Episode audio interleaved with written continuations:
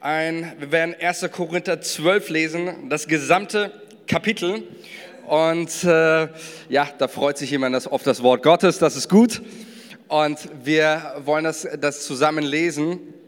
Und ähm, weil ich glaube auch 1. Korinther 12 so viele wichtige Aspekte, nicht nur für uns als Kirche, sondern gerade auch für jemanden, der sagt, äh, der eine Entscheidung für sich getroffen hat, ich lasse mich taufen, ich möchte ab jetzt mit Jesus leben, ist es wichtig zu wissen, okay, was bedeutet das mit Jesus zu leben und was bedeutet auch das ähm, in Bezug auf die Kirche. Und da schreibt Paulus 1. Korinther 12, 13, äh, Kapitel 13, 14 gehören auch noch mit dazu zu der ganzen Thematik, aber wir belassen es mal bei 1. Korinther. Dann starten wir. Paulus schreibt, über die Geisteswirkungen aber, Geschwister, will ich euch nicht in Unwissenheit lassen. Ihr wisst, dass ihr einst Heiden wart und euch fortreißen ließ zu den stummen Götzen, so wie ihr geführt wurdet. Darum lasse ich euch wissen, dass niemand, der im Geist Gottes, Heiligen Geist, es bestehen aber Unterschiede. Das ist ganz wichtig, was Paulus lehrt. Keine Gleichmacherei oder irgendwas, sondern es bestehen Unterschiede in den Gnadengaben, doch es ist derselbe Geist. Auch gibt es unterschiedliche Dienste, doch es ist derselbe Herr. Und auch die Kraftwirkungen sind unterschiedlich, Geistes zum allgemeinen Nutzen verliehen. Dem einen nämlich wird durch den Geist ein Wort der Weisheit gegeben, einem anderen aber ein Wort der Erkenntnis gemäß demselben Geist, einem anderen, einem anderen Glauben in demselben Geist, einen anderen Gnadengabung der Heilungen in demselben Geist einem anderen Wirkungen von Wunderkräften, einem anderen Weissagungen, einem anderen Geist wirkt ein und derselbe Geist, der jedem persönlich zuteilt, wie er will.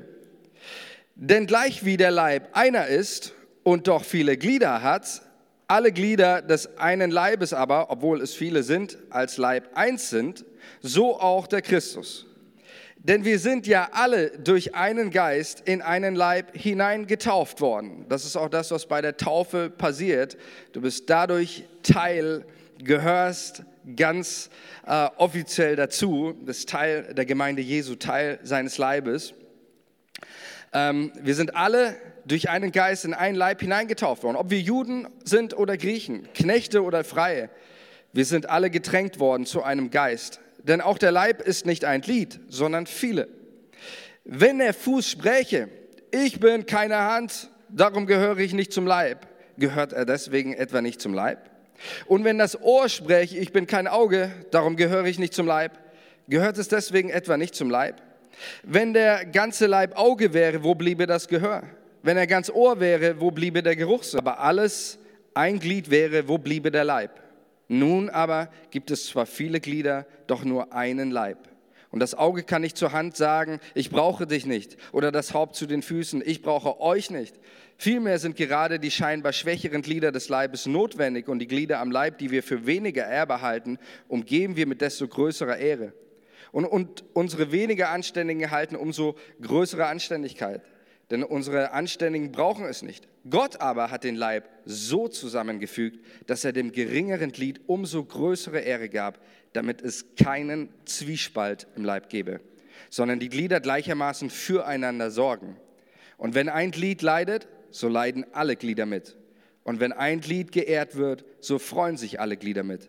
Ihr aber seid der Leib des Christus und jeder ist ein Glied daran nach seinem Teil. Und Gott hat in der Gemeinde etliche eingesetzt, erstens als Apostel, zweitens Propheten, drittens als Lehrer, so dann Wunderkräfte, dann Gnadengaben der Heilung, der Hilfeleistung, der Leitung, verschiedene Sprachen, sind etwa alle Apostel, sind, können alle auslegen, strebt aber eifrig nach den vorzüglichen Gnadengaben. Und ich will euch einen noch weit vortrefflicheren Weg zeigen. Bis hierhin einmal 1. Korinther 12, wo Paulus ganz, ganz wesentlich lehrt über die Wirkungen des Heiligen Geistes in der Gemeinde Jesu. Und Paulus Start will ich euch nicht, wenn wir die nächste Folie, ähm, habe ich das nochmal, genau, will ich euch nicht in Unwissenheit lassen. Also Paulus macht hier deutlich, ihm war es extrem wichtig, dass die Christen in Korinth über die Geisteswirkungen Bescheid wissen. Er sagte nicht, naja, Wirkungen des Geistes, Leute, egal, habt ihr es oder nicht, oder pack mal einen zweiten Korintherbrief oder sonst was, sondern Paulus lehrt hier ganz klar, es gibt eine Sache, die musst du wissen, die möchte ich, dass, dass ihr als Christen, wenn ihr mit Jesus unterwegs seid, will ich nicht, dass ihr Unkenntnis darüber habt. Ich möchte nicht, dass es einen gibt, der sagt, also über das Wirken des Geistes habe ich keinen Plan. Und damit wird deutlich, dass, dass Paulus schon auch, auch damals natürlich hier in Korinth, aber generell auch in seinem Leben, er sieht den Geist Gottes als die entscheidende Komponente in unserem Leben. Deswegen gibt es auch die Stelle in der Apostelgeschichte, wo Paulus durch das Hochland von Ephesus zog und einige Christen findet und äh, er irgendwann merkt, irgendwas fehlt ihnen, dann fragt er, habt ihr den Heiligen Geist empfangen, als ihr gläubig wurdet? Er fragt nicht, habt ihr euch bekehrt oder habt ihr genug? Paulus wusste, ein Christ sein ohne den Heiligen Geist, das ist überhaupt nicht, das geht gar nicht. Wir brauchen den Heiligen Geist und deswegen auch hier wieder Paulus sagt, über die Geisteswirkungen äh, will ich euch nicht in Unwissenheit lassen. Da gibt es eine Sache, die musst du auch von Anfang an, auch wenn du auch heute dich taufen lässt, gibt es eine Sache, die musst du von Anfang an wissen und Bescheid wissen. Und darüber möchte ich euch nicht in Unwissenheit lassen. Und jetzt lesen wir Vers 2. Keine Angst, ich mache nicht in dem Tempo hier weiter. Es geht nur um Vers 1 und 2 heute mit diesem ähm, Impuls. Ähm, aber den möchte ich mit euch äh, teilen, weil er was ganz Essentielles, Grundsätzliches äh, lehrt ähm, über das Wirken Gottes in unserem Leben. Und dann sagt Paulus Folgendes, über was möchte er uns denn nicht in Unwissenheit lassen, die Christen und auch dich und mich nicht. Er schreibt Folgendes, ihr wisst, dass ihr einst Heiden wart und euch fortreißen ließ zu den stummen Götzen, so wie ihr geführt wurdet. Darum lasse ich euch wissen, dass niemand, der im Geist Gottes redet, und ich mache mal hier einen Punkt, ähm, weil was Paulus hier macht, äh, wenn ich es äh, Programm, Programm auf. Ja. Er sagt hier, ähm, er, er, stellt das gegenüber die stummen Götzen einem, einem Gott gegenüber, der redet und spricht. Das ist das, was Paulus hier sagt. Er sagt hier den, den Leuten nichts anderes als, hey, äh, früher wart ihr fortgerissen, euer Leben war bestimmt von dieser geistlichen Lehre. Ihr wart fortgerissen von stummen Götzen. Jetzt, da ihr euch bekehrt habt und Jesus kennengelernt habt, ist euer Leben nicht mehr fortgerissen von stummen Götzen, sondern unser Leben ist bewegt durch einen lebendigen, erfahrbaren Gott, der heute noch spricht und redet. Amen. Das ist das, was Paulus hier, hier gegenüberstellt. Und das finde ich so genial. Das ist das, was unseren Gott ausmacht. Der Psalmist sagt einmal, seht und schmecket, wie freundlich der Herr ist. Unseren Gott kannst du sehen. Ja, wenn du äh, rausgehst in die Natur und die Berge oder die Landschaft, unseren Gott kann man sehen, man kann über ihn staunen. Amen. Man kann ihn schmecken, ja, sagt die Bibel. Du kannst seine Liebe in deinem Herzen spüren. Du kannst seine Stimme in deinen Ohren hören. Unser Gott spricht, unser Gott ist erfahrbar. Ich freue mich deswegen auch ganz viel. Ähm, aber das ist so die Hauptaussage, eigentlich, die Paulus über allem stellt, auch was danach kommt. 1. Korinther 12, 13, 14 ist, was Paulus lehrt, ist, unser Gott redet. Unser Gott spricht. Darüber möchte ich, dass du Kenntnis hast, dass wir einen Gott, an einen Gott glauben, einen Gott zusammenleben, der redet. Ja, und das verdeutlicht, er sagt eben diese stummen Götzen. Früher gingt ihr in den Tempel und ihr brachtet eure Gaben da und ihr brachtet Stummheit. Ja, das Resultat war eine hoffnungslose Stille. Jetzt seid ihr durch Jesus in den Kontakt und in Beziehung zu dem lebendigen Gott gekommen und unser Leben ist nicht mehr geprägt von hoffnungsloser Stille, sondern umgeben von den Worten ewigen Lebens. Amen und Worten ewigen Lebens. Das heißt nicht, dass es auch in unserem Leben, auch als Christen, äh, Stille gibt. An unserem geistlichen Leben auch Stille ähm, wir implementieren dürfen. Ähm, aber der große Unterschied ist, in unserem Leben, auch in unserer Beziehung mit Jesus, diese Stille ist keine hoffnungslose Stille, wie es so Paulus sagt bei den Heiden war, sondern es ist eine vertrauensvolle Stille. Äh, Stille ist auch in unserem Leben wichtig, weil wir damit auch, äh, auch mit Stille kommunizieren wir etwas Gott gegenüber. Wir müssen Gott nicht immer vollplären mit allen unseren Sorgen und Nöten und, und dieses und jenes. Gott weiß doch schon alles. Und manchmal ist einfach Stille, wie es auch David äh, einmal sagt, seid Stille, erkennet, dass ich der Herr bin. Seid stille und erkenne, dass ich der Herr bin, sagt Gott. Ähm, dieses, dieses ich darf, ich darf still darauf vertrauen, dass was Gott gesagt hat, das wird er tun. Was er verheißen hat, das wird er umsetzen. Das ist mir ganz, ganz wichtig, auch dass, dass dieses Grundsätzliche ganz am Anfang auch ähm, in eurem Leben, auch als Täuflinge steht, ähm, ein Gott, der erfahrbar ist, mit dem ich in Kontakt bin. Ähm, das gilt nicht nur für, für die Leute, die sich taufen lassen, gilt natürlich auch für unser Leben. Dort, wo der Geist Gottes wirkt, ähm, da erleben Menschen das Reden Gottes. Unser Gott spricht und redet. Das ist eigentlich die Überschrift von 1. Korinther 12 und auch dem, was danach kommt. Der Geist Gottes ist ein, ein, ein, ein redender Gott. Ja? Deswegen ist das erste, erste Wunder an Pfingsten letztendlich ein Sprachwunder. Deswegen sind auch die Gaben des Heiligen Geistes, von denen wir gesprochen haben, fast alles, zu einem großen Teil zumindest alles Gaben, die mit Sprache zu tun haben. Wort der Erkenntnis, Wort der Weisheit, Prophetie, Lehre. Das sind, hat ganz viel mit Sprache zu tun. Ähm, der Heilige Geist befähigt Menschen zu, zu sprechen. Er redet, das ist so sein, sein, seine Eigenschaft. Der Geist Gottes, er redet durch sein Wort, durch die Bibel, er redet durch die Predigt, er redet durch Prophetie. Ähm, teilen. Ähm, auch darum geht es immer wieder. Natürlich sollen wir alles prüfen. Wie kann ich beurteilen, was meine Gedanken sind oder was, was Gottes Gedanken sind? Und ich möchte euch ein Beispiel erzählen, auch von mir. Ähm, und äh, das war beim, beim Autofahren. Ich weiß nicht, wie es dir geht. Bei mir ist wirklich Autofahren das Heiligungsfeld in meinem Leben. So, da brauche ich noch ganz viel Gnade von Gott. Kennt das auch jemand von euch? Ja? Okay. Äh, okay, also ich bin, ich bin so, mich, also, ja, ich darf nicht zu viel äh, erzählen darüber, aber ähm, so Autofahren ist wirklich das Feld der Heiligung. Mich, mich regen Sonntagsfahrer auf, so, ja, also Leute, die, die mit 30 km/h durch die 50er-Zone fahren. Ähm, Geht es da noch jemanden so? Ja.